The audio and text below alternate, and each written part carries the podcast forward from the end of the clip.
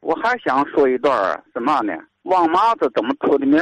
天津市啊，在那个北马路啊，北门东一直到国营号了，这个路南的这一段啊，有个十来个王麻子到店铺，有老王麻子，有真正王麻子。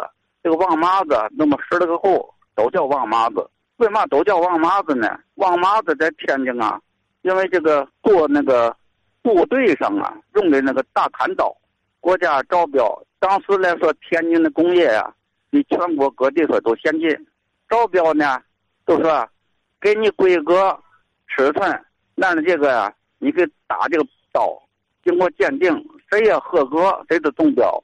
其中天津市呢也好几个家铁匠铺啊，都去招标去了，都按那尺寸打的。怎么实验呢？在那一个木头墩子上啊，摞上一摞洋钱，这就大刀啊往下砍，能砍断几个洋钱。结果呀，一试验呢，其中有一个铁匠师傅，他一剁剁了七块现代洋，剁断了，别的呀只能剁两三块。结果呢，他就中了标了。报纸一登呢，谁中了标呢？这个王师傅他的麻子。报纸呢也没求他什么名都是来个王麻子中了标了。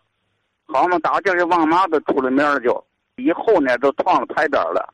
可当时呢，做买卖那阵儿没有什么专利么的，那没那规矩。你叫王麻子，我也叫王麻子。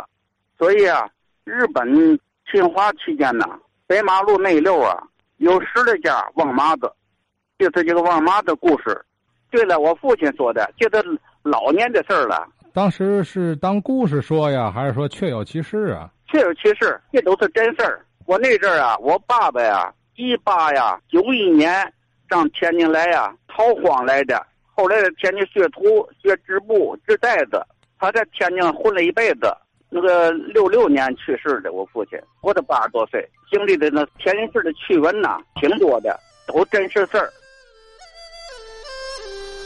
好，杨金元老先生给我们讲两个故事啊，从这个东橘子出来的浏阳老工匠，说到了王麻子品牌的由来，这俩故事倒都是叮叮当当的故事啊。怎么还叮叮当当？因为打铁嘛，对吧？机械工业这不都得叮叮当当的吗？呃，杨老先生当年听父亲讲的啊，当真人真事儿听的。至于说是都市传说呢，还是确有其事，需要其他老先生再补充啊。王麻子刀剪您用过没有？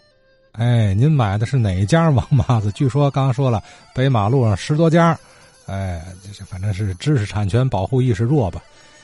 呃，不知道哪家是正宗的啊。总之，时隔百年之后啊。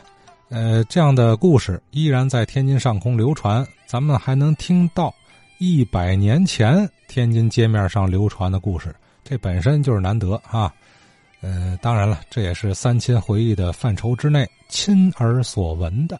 哎，亲耳所闻、亲眼得见，这都是咱希望听得到的啊。